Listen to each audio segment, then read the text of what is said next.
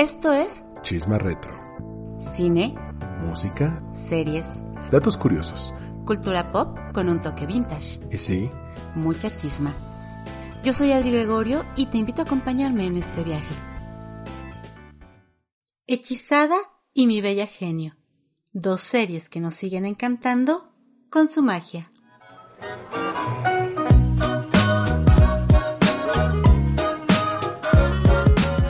¿Qué tal? Te doy la bienvenida a un nuevo episodio de Chisma Retro.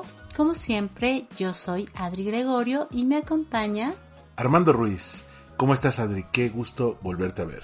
pues encantada de la vida porque el día de hoy vamos a hablar de dos series que son el epítome de la Chisma Retro. Que como bien me decías en algún momento, ¿por qué no hemos hablado de ellas? Bueno, pues esta vez vamos a platicar acerca de Bewitch, Hechizada y I Dream of Genie o Mi Bella Genio. Dos series que son clásicas, que si bien no nos tocó verlas en su primera emisión, son de esas que en las retransmisiones se volvieron clásicos, ¿no? Y ni siquiera para nuestra generación, que somos millennials, sino para las que siguieron, que los conocieron ya por la magia del cable. Así es, eh, son dos series que definitivamente todos hemos visto, aunque sea un capítulo, y que si no hemos visto nunca un capítulo de, de ninguna de las dos, hemos escuchado su tema principal o hemos visto el intro animado que les precede a cada episodio.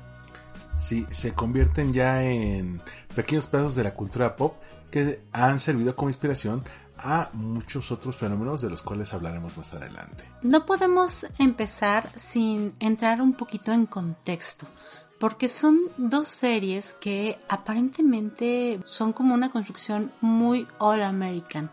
Una comedia muy blanca, una comedia como muy inocentona, incluso medio cursi a Sí. veces. Muy naive, muy ingenua, ¿no? Y que también uno podría decir que es fruto de su tiempo, pero lo cierto es que no, no del todo. Sí, porque bueno, como que evoca esa inocencia de el American Way of Life y que a pesar de haberse estrenado en el caso de Hechizada en 1964 y de eh, Mi Bella Genio en 1965, creo que tiene que ver mucho su éxito a que la gente necesitaba un escape venían de situaciones muy complejas, sobre todo en Estados Unidos, y creo que estas series de alguna manera hacían sentir a la gente como a gusto, ¿sabes? Eran como esta, como una comida confort, como, como eso que, a lo que recurres cuando necesitas apapacho y calorcito. Bueno, pues eran así, eran algo muy familiar, muy cercano, completamente fantasioso y que te alejaban del mundo tan cruel que estaban viviendo en ese momento.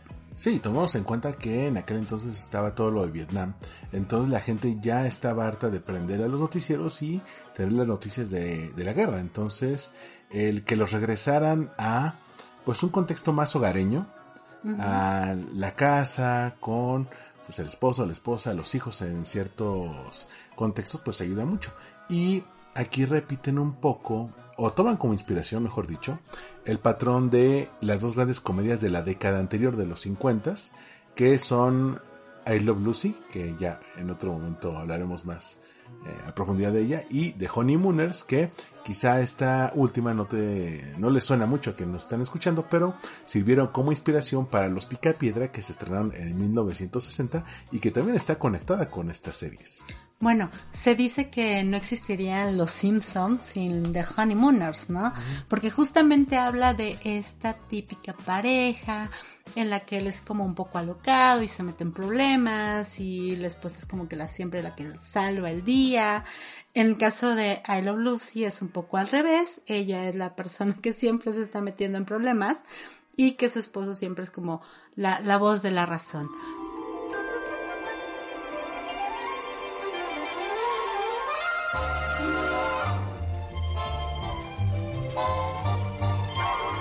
En particular, Hechizada es justo esa misma idea, ¿no? En torno a este joven matrimonio que resulta que está conformado por un ser humano normal, un poco neurótico, eso sí, Darren Stevens, y una hermosa bruja, Samantha. Y desde el piloto nos ponen en contexto de qué va. Es una pareja que, como todo, ¿no? Un hombre, es más te lo dicen así, como un hombre de sangre caliente, es decir, un común, un average Joe, conoce a una chica común, salen, se enamoran, y este típico hombre americano hizo lo que todo hombre americano haría, que es proponerle matrimonio. Y ya que está en la luna de miel, pues eh, se descubre el pequeño secreto de Samantha que es bruja, tal cual. Y que, bueno, la verdad es que sí debe haber sido muy traumático para, para Darren el enterarse en su luna de miel, ¿no? Así como que de pronto dices, Samantha, ¿por qué no le dijiste antes, no? Eh, pero bueno, de alguna forma es como logran hacer que eh, este matrimonio un poco dispar, un poco disparejo, en el cual obviamente él busca como que ella ya se olvide de todo ese mundo fantástico, pero pues ella a pesar de que lo intenta, la realidad es que esa es su naturaleza. Entonces, pues la vemos utilizando su magia para pues para cosas muy divertidas y también para cosas muy mundanas. Sí, que desde el piloto nos dicen, ¿no? Ellos tratan de hacer este arreglo en el cual pues tratan de no mostrar su magia, pero es justamente el uso de la magia de que los mete en diversas situaciones. Particularmente Samantha, como dices, ella ella está acostumbrada a usar toda la vida magia y no es una bruja de 20 o 30 años. Es una bruja que en la serie tiene cerca de 150 años. Así es. Y bueno, obviamente está rodeada de personajes secundarios maravillosos, como por ejemplo su madre que es Endora, que es esta actriz que se llama Agnes Moorehead, que cuenta, cuenta la leyenda, que el, o sea, la castearon el día que la fueron a castear y le dijeron, oye, ¿quieres este papel? Y así de, ¿yo por qué querría ese papel? Y que mi Elizabeth Montgomery, que hace el papel de Samantha, dijo, es que esta es la actitud que tiene que tener Endora, ¿no? Este es el, el, el mojo, ¿no? La manera de ser que obviamente ella odiaba a Darren, odiaba que su hija maravillosa se hubiera casado con un simple mortal. Y ojo, Agnes Moorehead ya tenía nominaciones a premios de la Academia, ya tenía una muy buena trayectoria cuando Lisa Montgomery le propone que forme parte del elenco. Ella es de una generación anterior y dice, bueno, ya vamos a darle la oportunidad. Y bueno, hay muchos otros personajes secundarios, desde el jefe de Darren, que es eh, Larry Tate, interpretado por David White, también algunos del mundo mágico. Uy, sí. por ejemplo, el famoso tío Arthur, interpretado por Paul Lind. Que es muy curioso porque veíamos en, en algún especial acerca de la serie que él había hecho un papel incidental previamente así, casi, bueno, X, ¿no? Casi un extra, que era de una escena en la cual él estaba enseñando a manejar a Samantha, que ojo, esa escena se la robaron después para la película de El amor de María Isabel con Silvia Pinal. Esa misma escena así calcadita la hicieron aquí con Chespirito. Eh, pero bueno, era una escena X, ¿no?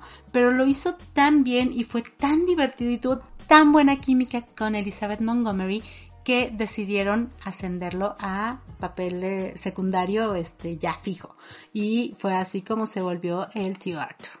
También está el caso del Dr. Bombay, que es interpretado por Bernard Fox, que es como una especie de doctor de emergencias, eh, pero de emergencias mágicas. Cuando se metía en un problema, lo invocaban y llegaba, pero conforme pasaba la serie, le metían más elementos mágicos. Al principio era más como de em, la magia en el contexto doméstico, ¿no? Y con el paso de las temporadas, los showrunners querían oye, métele más elemento fantástico, métele más magia. Y por eso fueron llegando estos personajes que eran como los conocidos de Samantha en el mundo que para Darren era desconocido. Tenemos que hablar un poco de cómo se creó esta serie. la realidad es que en aquel momento, insisto, era un, un, punto en el cual había como una sensación un poco de desesperanza y un estudio que se llamaba Scream Gems decidió presentar un proyecto con el showrunner William Asher que curiosamente pues era el esposo de Elizabeth Montgomery. Desarrollaron el proyecto de Hechizada y pues puede sonar medio nepotista, ¿no? O sea, el hecho de que pues el papel principal lo tuvo su, su esposa, pero eran como una power couple, ¿no? Él era, ya tenía una carrera bastante sólida antes de este proyecto. Como curiosidad, había un lazo entre esta pareja y JFK y, bueno, por supuesto, Marilyn Monroe, ya que William Masher fue el productor de el programa como tal, del, evento como tal, en el cual Marilyn Monroe le cantó el famoso Happy Birthday a JFK. Sí, y desde entonces ya tenían ese vínculo. Ojo, que Elizabeth Montgomery es realeza de Hollywood. Ah, sí, claro. Es, es hija de Robert Montgomery, también actor de la época dorada de Hollywood. Ella había tenido ya diferentes papeles. Eh, dato de color, había pasado por dos matrimonios antes de casarse con William Asher, eh, porque la primera se casó a los 21 años, estaba muy, sí, muy qué bárbara. Y no solamente eran una power couple en cuestión de, showrunners, también, por ejemplo, ella revisaba los guiones, eh, daba sugerencias a los guionistas de cómo lo querían llevar, entonces no era solamente la protagonista o una actriz que no tenía injerencia en el guion, sino justamente al formar parte de la producción junto con, con pues tiene la oportunidad de influir en cómo iba dirigiéndose la narrativa a lo largo de las diferentes temporadas. Sí, ella tenía un poder creativo, la verdad, bastante fuerte dentro de la serie. Y la realidad es que supieron llevarla muy bien, supieron hacerla de manera que resultó todo un éxito. O sea, realmente hechizada se hizo el piloto en, en 1964 eh, de hecho, creo que coincidían las fechas un poco cuando sucedió justo lo del asesinato de JFK y ellos habiendo sido pues amigos cercanos de él, pues fue muy difícil. Cuentan que el hecho de, de hacer el piloto en aquel momento fue algo sumamente complicado pero la verdad es que la, la, serie tuvo muchísimo impacto tanto en el público como en la crítica. Ganó tres Emmys, siempre estuvo en el top ten de los ratings. Bueno, incluso eh, fue como parte de la cultura pop de tal manera que incluso los Picapiedra le dedicaron un, episodio específico a Hechizada. Pero también ahí hay un poco una razón detrás. Y es que el famoso intro que conocemos de Hechizada, que justamente vemos en una secuencia animada como, como eh, pues de alguna manera Samantha se transforma de un gatito en una bella brujita y como está en su casa y hace lava los trastes solo con mover la nariz. Quiero ese poder, por favor. Su nariz es legendaria. Su nariz es legendaria. Esa secuencia la realizó Hanna Barbera, que al final de cuentas pues fueron los mismos que realizaron los Picapiedra. Y por supuesto esto hizo que eh, los estudios de Hanna Barbera ya tuvieran un dibujo animado de cómo sería Samantha, de manera que pues hicieron un episodio en el que traen este mismo diseño, este mismo dibujo, como parte de los Pica de Piedra. Pero incluso, y estamos viendo en, el en un documental, años después, los Simpson han hecho varias referencias a, a Bewitched. Ah, claro. Bueno, desde mencionarla solamente hasta escribir, ya sabes, en el pizarrón, eh, que, ojo, no, o sea, suena ridículo, realmente ahorita nos sonaría súper tonto, pero en aquel momento dudaron en promover el, el, show. Incluso hubo un momento en el que era casi casi que no se iba a realizar el programa porque temían que particularmente en las zonas pues más conservadoras de Estados Unidos hubiera una reacción adversa en torno a una supuesta, pues sí, a, promover los temas esotéricos y, y, la brujería como tal, ¿no? Pero de una forma negativa, como una cuestión ya como más, más densa. E incluso también se llegó a hablar, en aquel momento recordemos que estaba como en el pináculo este punto de, de la situación racial, ¿no? Entonces, de alguna forma, pues era un matrimonio mixto, ¿no? O sea, pues sí, ella era de otra raza, era una bruja, ¿no? Y él era un ser humano. Entonces, en algunos lugares incluso le dieron esa lectura.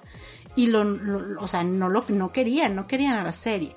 Entonces fue muy accidentado, fue, fue difícil, sin embargo la realidad es que tuvo muchas cosas a, su favor. Creo que otro de los ingredientes principales para el éxito de esta serie, sin duda, eh, fue el esposo, ¿no? En su momento, Darwin, que fue interpretado por dos actores, por Dick York y después por Dick Sargent. Aquí lo curioso es que la primera opción que ellos tenían para ese personaje era Sargent pero por compromisos ya previamente pactados, él no pudo, no pudo hacer la serie y entonces entró Dick York.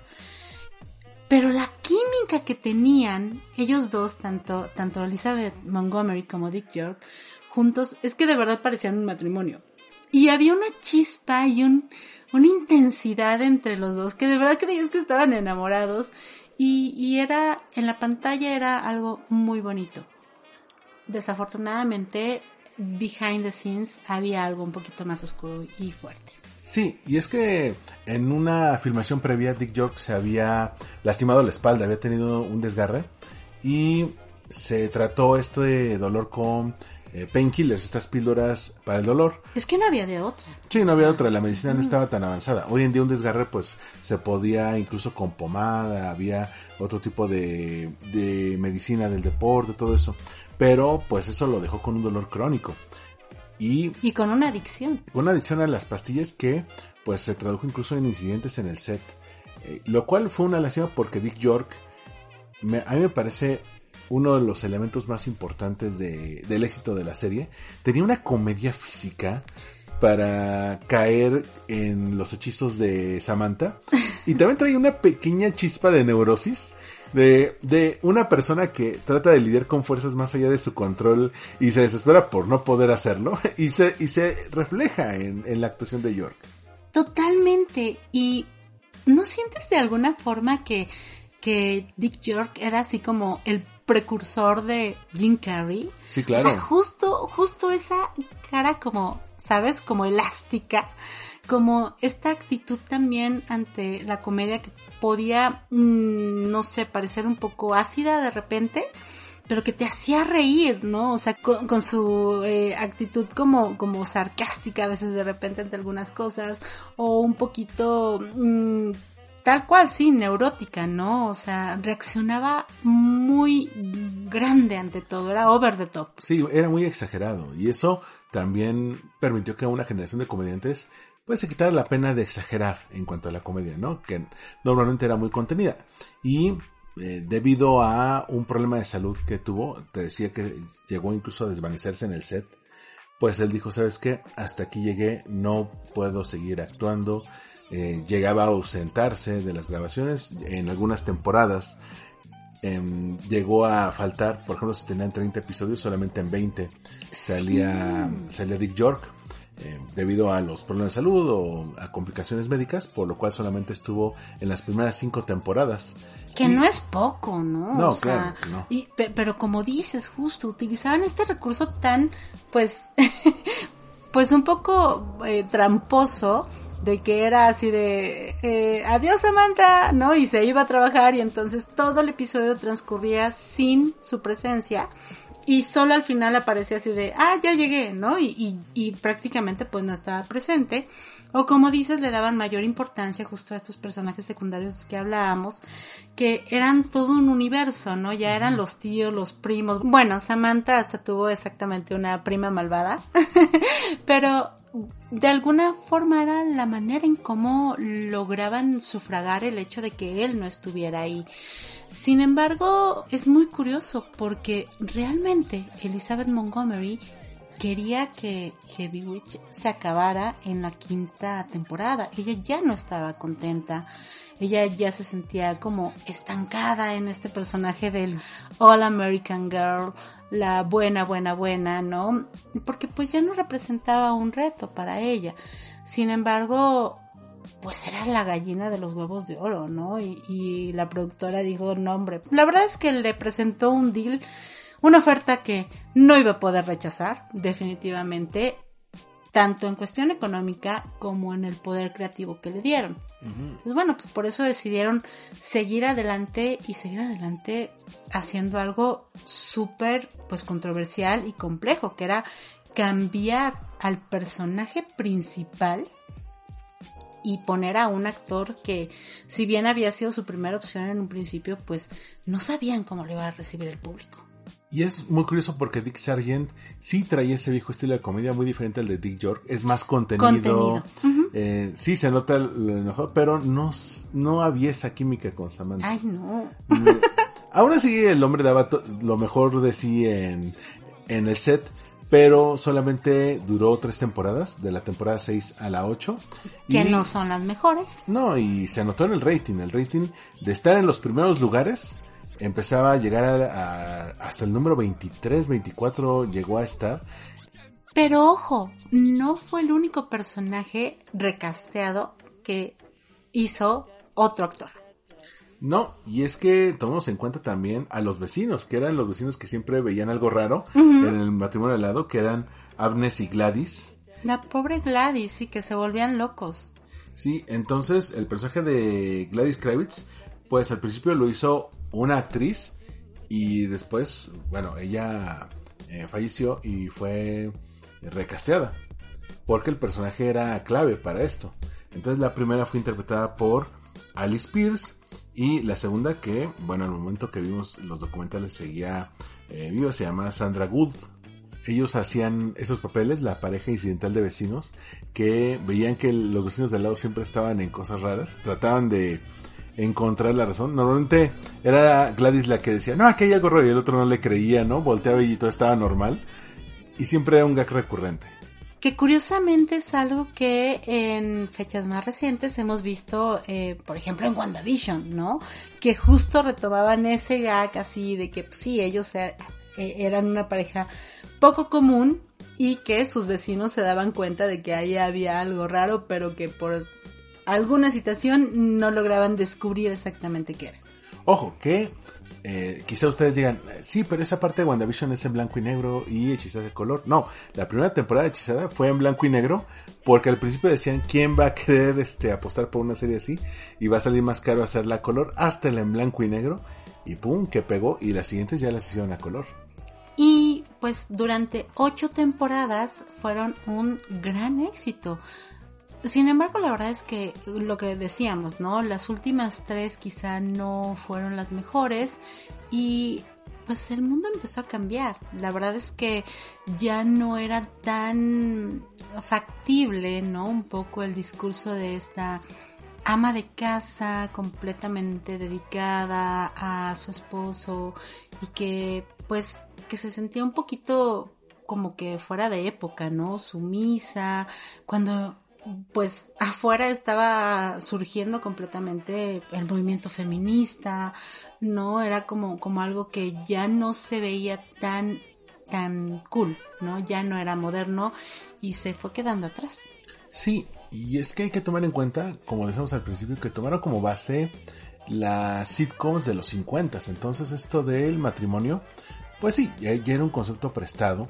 Tomamos en cuenta que el año que se lanzó eh, Hechizada, pues es el año que los Beatles llegaron a Estados Unidos. Entonces ya hay un cambio cultural, ya quizá este modelo de eh, el ama de casa que va a esperar al marido a que llegue después del trabajo, ya no es lo que muchas chicas esperan y se empiezan a gestar las semillas de un movimiento feminista de la segunda mitad del siglo, ¿no? Está eh, las semillas del movimiento hippie, está las semillas de los que después sería Woodstock y eh, los analistas en cuanto a cambio cultural y a televisión pues decían que traía un una especie de modelo anquilosado, un modelo bastante viejo que ya no era válido para los tiempos en el personaje de Samantha, por más mágico que sea, ¿no?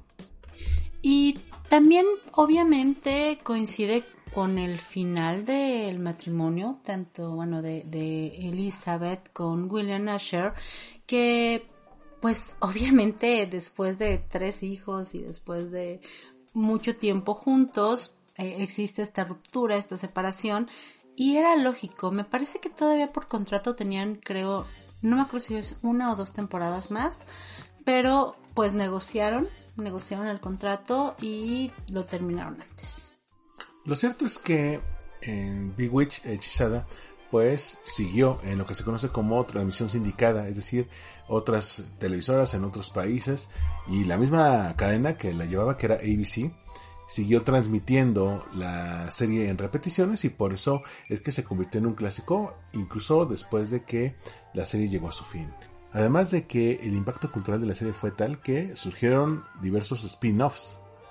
Sí, bueno, aparte de, por ejemplo, este episodio especial que contábamos, eh, que, estuvo en los Picapiedra, pues también Tabata, que era la, la hija de Darwin y Samantha, tuvo su propia serie como spin-off, eh, una animada que la hizo también con Hanna Barbera y bueno, otra en live action que la verdad es que fue muy cortitita, que fue creo que en 1977 y mm, digamos que no, no, no funcionó tan bien. Fue una temporada nada más. Ajá, exactamente. Eh, incluso algunos personajes, como justamente el Dr. Bombay, aparecían en una telenovela que se llamaba Passions, que fue como muy, muy, muy famosa en 1999 a, 2008, el de la NBC. Bueno, pues aparecía ahí el, el, actor, ¿no? Bueno, y el personaje como tal. También hubo adaptaciones en cómics y bueno, algo de lo que quisiéramos no acordarnos. nunca, nunca. También se hizo una especie de, ay, es que no, no se puede decir que fue adaptación, ni reboot, ni, fue una cosa rarísima, meta, extrañísima, que fue la película Bewitch, que estaba protagonizada por Nicole Kidman y por Will Ferrell, y que la verdad es que fue, bueno, un fracaso total y que nadie entendió qué es lo que estaban queriendo hacer porque no era la historia original, era la historia de un actor que iba a hacer una película basada en hechizada y entonces contrataban a una verdadera bruja. Esta película de 2005 pues traía a Nicole Kidman en su mejor momento. Venía de hacer Moulin Rouge, venía de ganar el Oscar y Will Ferrell había tenido mucho éxito en Saturday Night Live. Entonces decían, ¿qué podía fallar? Pero lo hicieron tan meta. Es como una especie de matrioshka, ¿no? Una muñeca dentro de otra muñeca. Entonces... y aparte no había nada de química entre, entre ellos dos. Sí, no, todo mal. La verdad es que fue muy fallida y que mm, definitivamente no tuvo ese encanto, no tuvo esa magia que, que se necesita para, para crear un clásico como, como lo que es Hechizada. Y en la televisión también se han hecho remakes en, muchos lugares. Es impresionante porque se ha hecho en Argentina, en Japón, en la India, en Rusia, y bueno, también en, en Reino Unido, todas como que a partir de los 2000, curiosamente, ¿no? O sea, entre como que 2004 y 2009 hicieron muchos de estos remakes de Hechizada. ¿Por qué 40 años después? No entiendo. no sé, no sé, porque realmente tuvo un impacto muy particular. Y claro, el mismo estudio, Scream Gems, en esta moda de la televisión y el cine de tomar un concepto exitoso y tratar de replicarlo las veces que sea necesario para triunfar, pues generó ni más ni menos que a su competencia.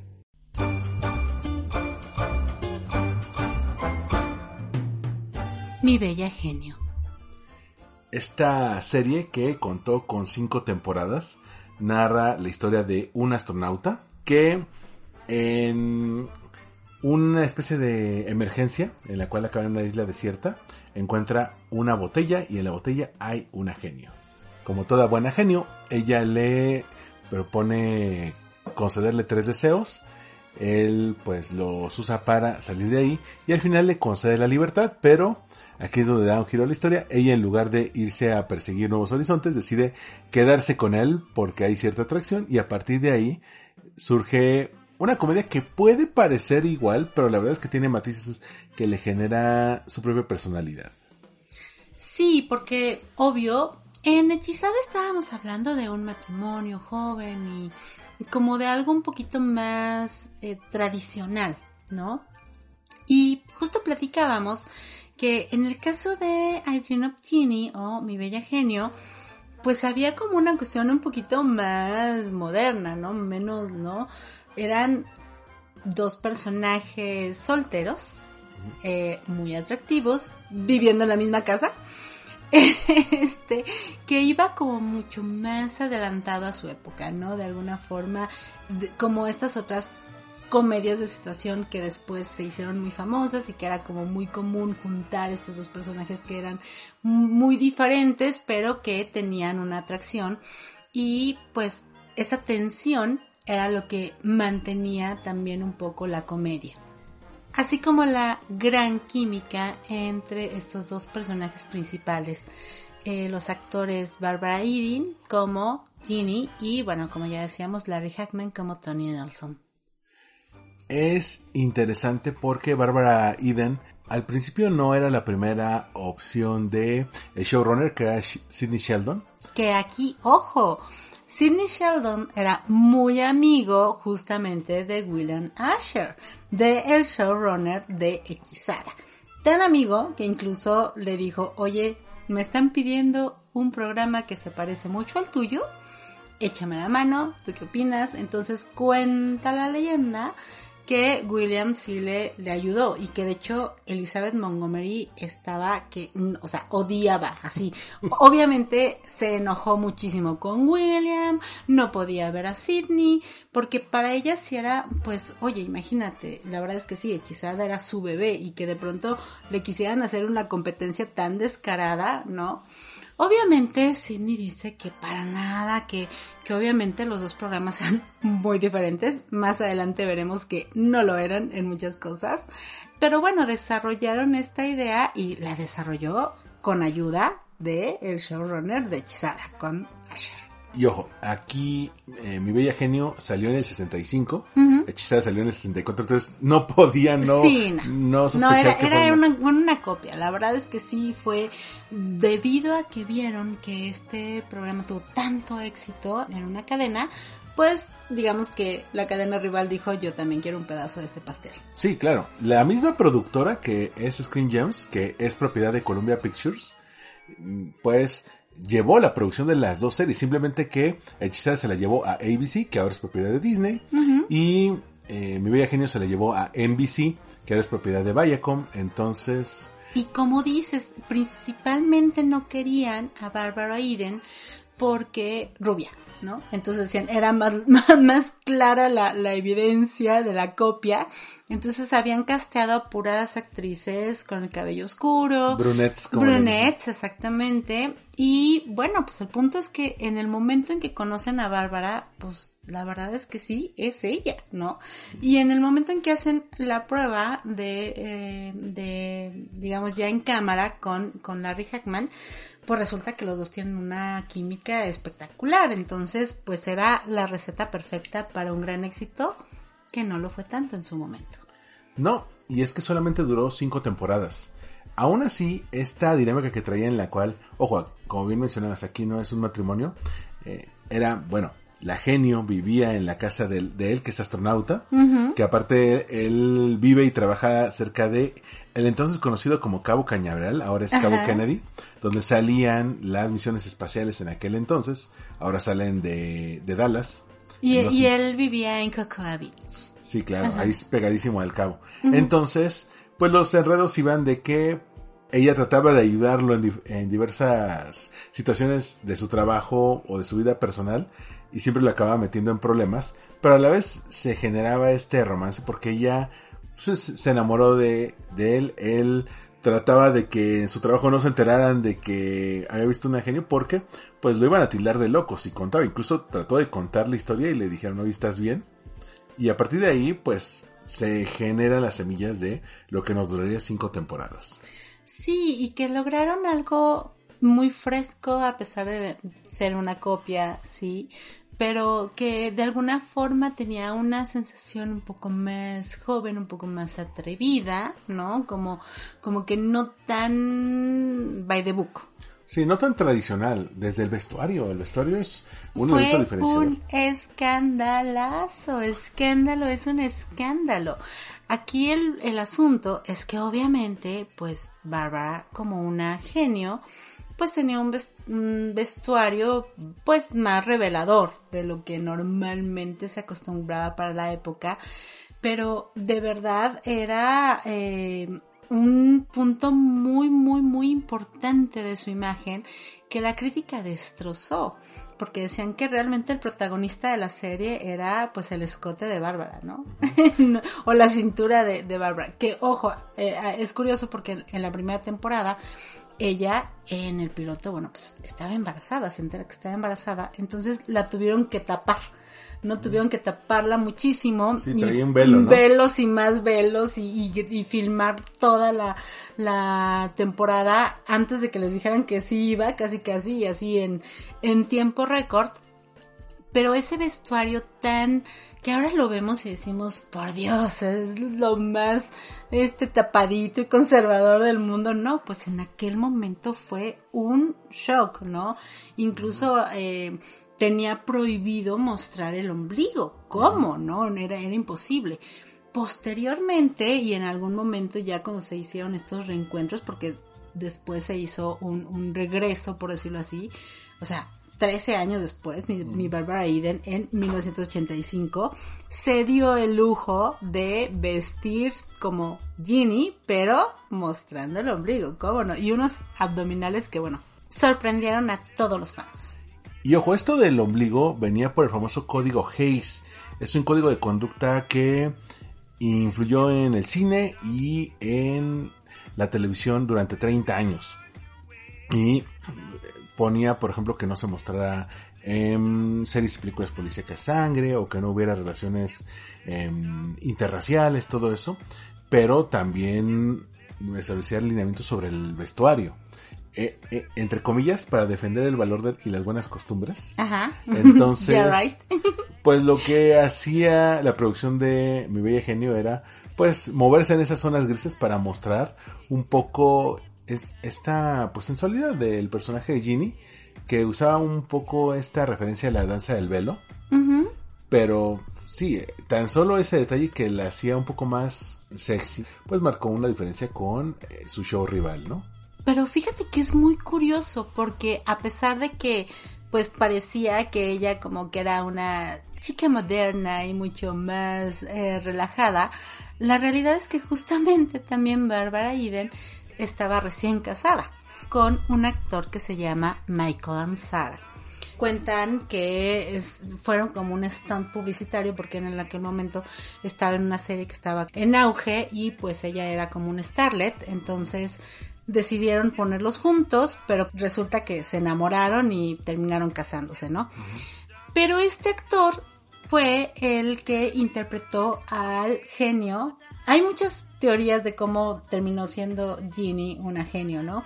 En algunos parece que era una humana y que un genio malvado la convirtió, en otro no, que sí venía de una larga descendencia de genios. En una de esas historias resulta que el que la transforma es justamente su marido, que es Michael Ansara, y que aparece en varios episodios de la serie. También están algunos detalles curiosos como la famosa botella de la que salía Ginny, que muchos la recuerdan porque es esta botella alargada con... Ah, yo quiero una.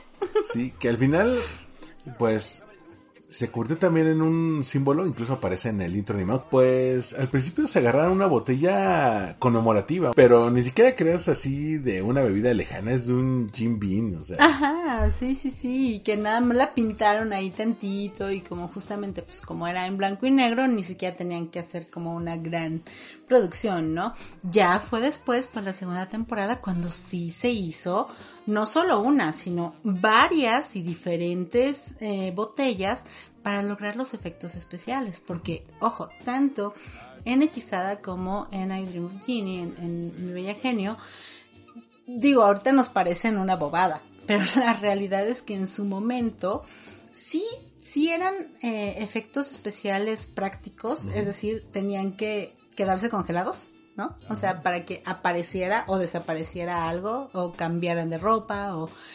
Y tenían un grado de dificultad, pues, fuerte, ¿no? Para, para aquellos momentos y en la televisión no era algo común una serie que tuviera tanta cantidad de efectos visuales como estas dos. Sí, jugaban mucho con los cortes de cámara y eso les permitía, bueno, y con nuestra imaginación, crear historias sin necesidad de acabarse el presupuesto en efectos especiales, ¿no? Como ahora vemos.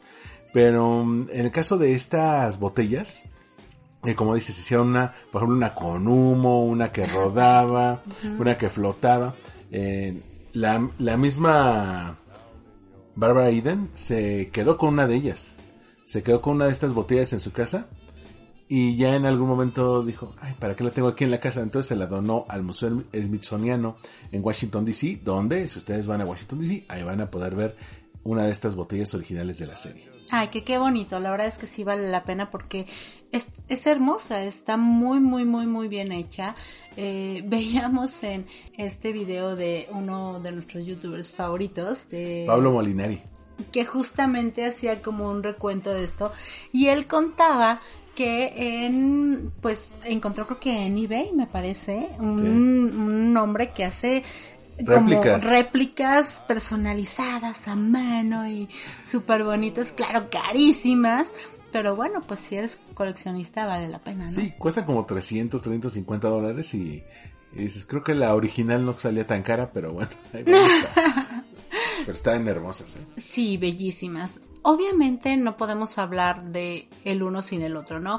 Por supuesto que Barbara Eden era el alma, era, un, era encantadora como Ginny, pero también creo que la magia que se lograba con la contraparte de Tony Nelson, eh, que es Larry Hackman, no hubiera podido ser igual si no hubiera sido él.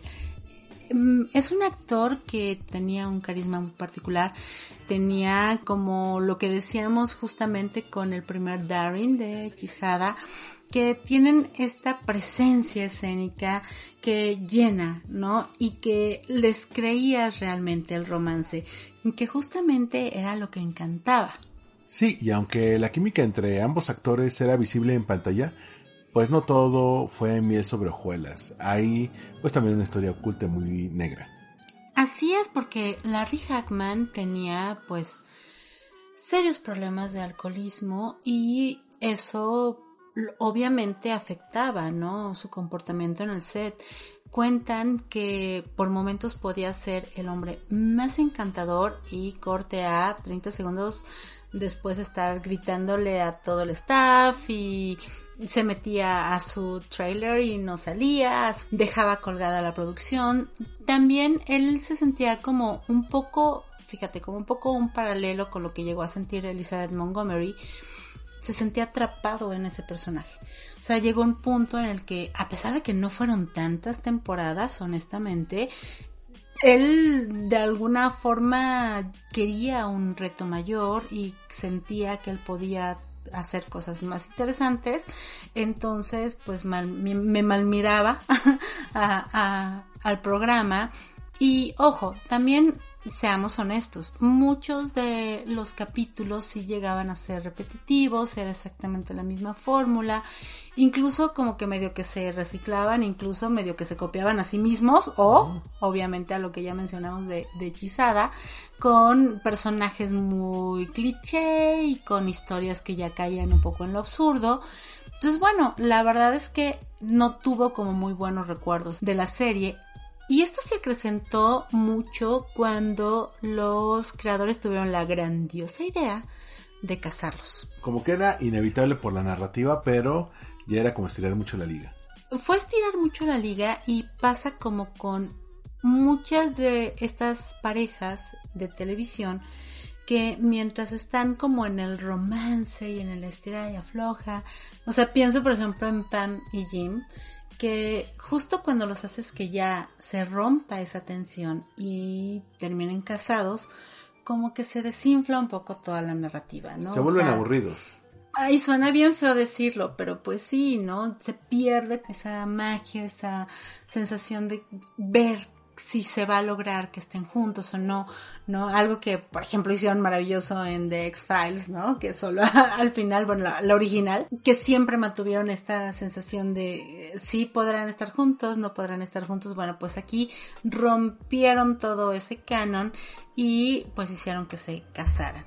Si bien ya la serie tuvo éxito, pero fue más bien un éxito moderado, ¿eh? Déjame te digo que nunca ganó un Emmy, duró menos temporadas que, que Hechizada y creo que justamente ese episodio de la boda fue como el beso de la muerte.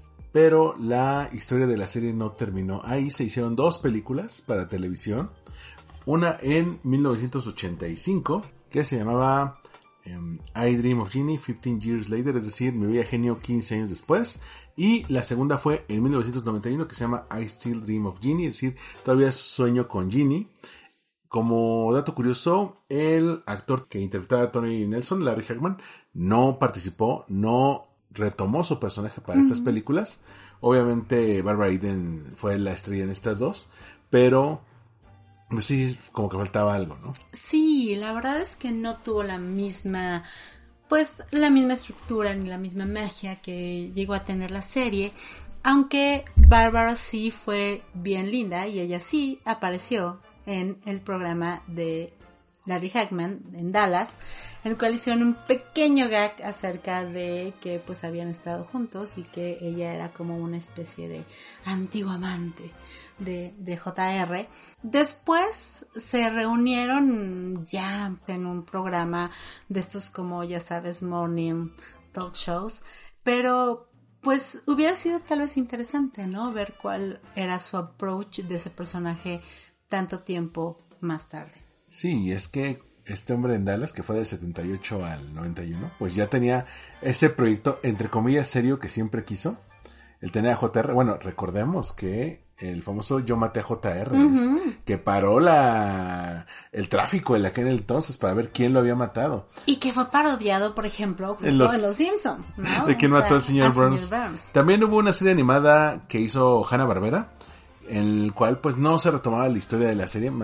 De hecho, ni siquiera Barbara Eden ponía la voz. Era, sí, el personaje de Ginny, pero tenía como un genio que estaba entrenando y pues le cumplían los deseos a un chavito que estaba en la high school. Nada que ver, pero querían hacer como esta serie los de Hanna Barbera para los adolescentes. ¡Qué ojo! ¿Quién le daba voz a ese chavito? Bueno, el entonces desconocido Mark Hamill. Y súper desconocido, realmente. Era en un momento en el que ni soñaba, yo creo, con convertirse en el icono que, que es actualmente.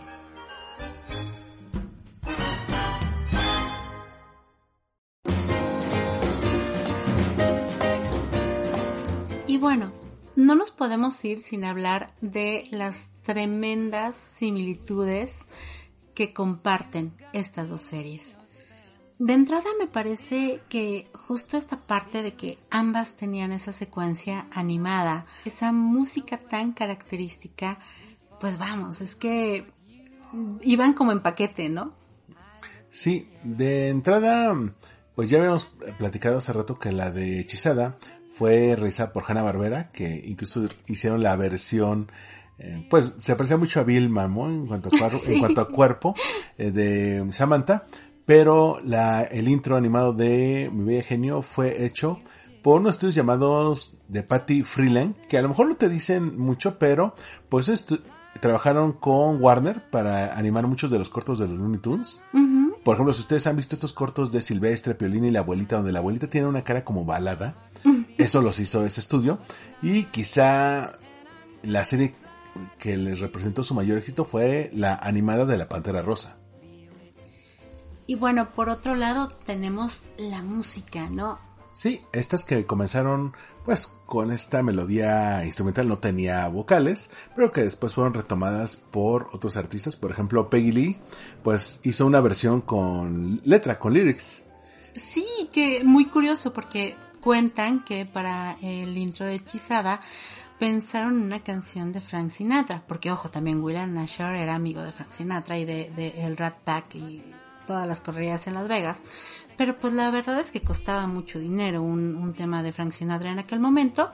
Entonces, bueno, hicieron esta versión con Peggy Lee y que es bastante interesante, pero que definitivamente no quedó instaurada en la memoria colectiva como la instrumental.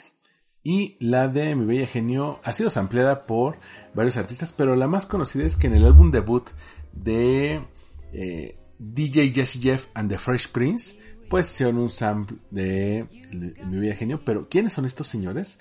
Bueno, básicamente es el dueto de rap que tenía el entonces desconocido Will Smith con Jazz, el que también después aparecería en El Príncipe del Rap. Eh, esta canción se, en la cual los empleados se llama Girls Ain't Nothing But Trouble, es decir, las chicas no son nada más que problemas. y bueno, formó parte de ese álbum debut. Otra característica similar que tienen estas dos series es que, como ya lo mencionamos, curiosamente ambas actrices se encontraban embarazadas cuando tuvieron que hacer la primera temporada de la serie y tuvieron que hacer muchas cosas para tratar de ocultar su, su estado. Pero en el caso de Samantha con Hechizada, repitieron un poco la fórmula de lo que sucedió con I Love Lucy y trajeron a la ficción el segundo embarazo de ella eh, y que bueno, que, que todo mundo vio tal cual, ¿no? Todo el progreso hasta que nacía Tabata. En el caso de Barbara Eden no lo hicieron de esa manera, pero bueno, trataban de cubrir el embarazo de las formas más creativas, como decíamos, con miles de velos, o poniéndola atrás de escritorios, o poniéndola siempre como nada más la, la cara y no que no se le viera el cuerpo.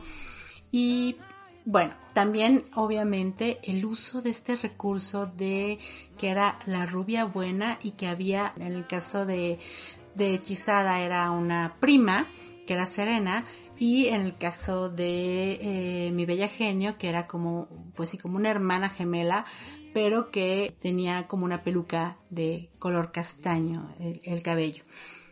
Y en este caso las interpretaban las mismas actrices. En el caso de Serena, en Hechizada, también era Elizabeth Montgomery, simplemente que, pues ella se daba esa chance de jugar con la parte mala, ¿no? De hacer la parte mala con la peluca oscura. Y en el caso de Ginny 2 también era Barbara Eden. Eh, simplemente le ponían esta peluca y, de entrada ya te robas buena parte de la nómina, pero... Ay, sí, que dicen, dicen que, había gente que no se daba cuenta y nosotros es así de, mm, no lo sé, Rick. Por gente así, creo que nada más se ponía unos anteojos y ya no decía nada. Sí, totalmente. Y obvio también esta parte como de esas tramas súper rebuscadas, de los personajes secundarios súper raros y extravagantes, que a veces no ayudaban tanto a que avanzara la trama y es al final de, de ambas series que hacen demasiado uso de ese recurso y que resultan no tan divertido como el desarrollo de los personajes principales. Bueno, es que también que tantas situaciones puedes crear con una cantidad finita de personajes principales. Tienes que agregar más para que metan este elemento de conflicto. Para extender esto, tomamos en cuenta que, por ejemplo, en Mi Bella Genio eran como 130 capítulos. En el caso de eh, de Hechizada fueron casi 250, entonces era una cantidad enorme. Y luego nos preguntamos por qué el chavo también reciclaba guiones, pues era básicamente por lo mismo. Al final del día me parece que el legado que nos dejan ambas series es esta necesidad de abstraernos, de escaparnos un poco a un mundo de magia, de fantasía, justo cuando estamos viviendo quizá una realidad que tiende más a ser oscura, ¿no? Si hacemos un pequeño símil con lo que hemos estado viviendo tras toda la cuestión de la pandemia, me parece que es como algo cíclico. No sé si tú lo has percibido, pero cada vez hay más contenidos de este estilo, quizá no tan inocentes como en aquel momento, pero estamos consumiendo mucho fantasía, desde obviamente House of Dragon, que es una telenovelaza con dragones, este, Los Anillos del Poder, de, que, se basa en, la historia de Tolkien, incluso cuestiones como más eh, familiares, ¿no? Por ejemplo, la segunda parte de Hocus Pocus, eh, este regreso como a esos personajes mágicos completamente extravagantes y over the top que nos hacen olvidarnos un poco de la realidad que tenemos que afrontar día a día. Sí, cuando digamos la vida real no parece tan atractiva o la gente quiere buscar este escape, pues este tipo de narrativas regresan. No es casualidad que en estos años estén regresando tantas historias que a lo mejor hace, en el caso de Señor de los Anillos o de eh, House of the Dragons, pues hace 10 años, 15 años ya tener una base de fans, es porque la gente está ávida de historias que lo saquen un poco de la realidad. Justamente como en los 60 la gente que ya no quería ver las noticias y las guerras, pues podían desconectarse un poco de el mundo de los problemas viendo estas series. Y bueno, así como nosotros queremos que te desconectes un rato al escucharnos y que nos cuentes ¿Qué te parece? ¿Qué temas te gustaría que abordáramos? Recuerda que a mí me encuentras en todas las redes sociales como arroba adri-gregorio. Y a mí como arroba armando-mkt.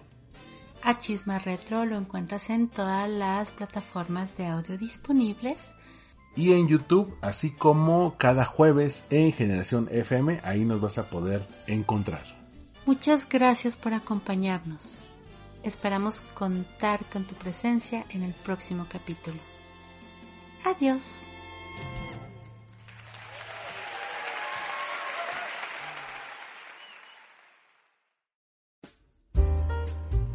Mi podcast pertenece a la red de podcast de Generación FM. Te invito a escuchar este podcast todos los jueves a las 12 horas hora Cancún en www.generacionfm.com. También estamos en TuneIn. Búscanos como Generación FM y dale like al corazón. Únete a las redes sociales de Generación FM. Nos encuentras en Facebook, Instagram, Twitter y YouTube como Generación FM. Comentadnos qué te parece nuestro contenido.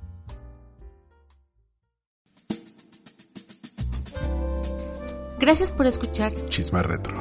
Disponible en todas las plataformas de podcast. Sígueme en arroba adri-gregorio y arroba chisma retro.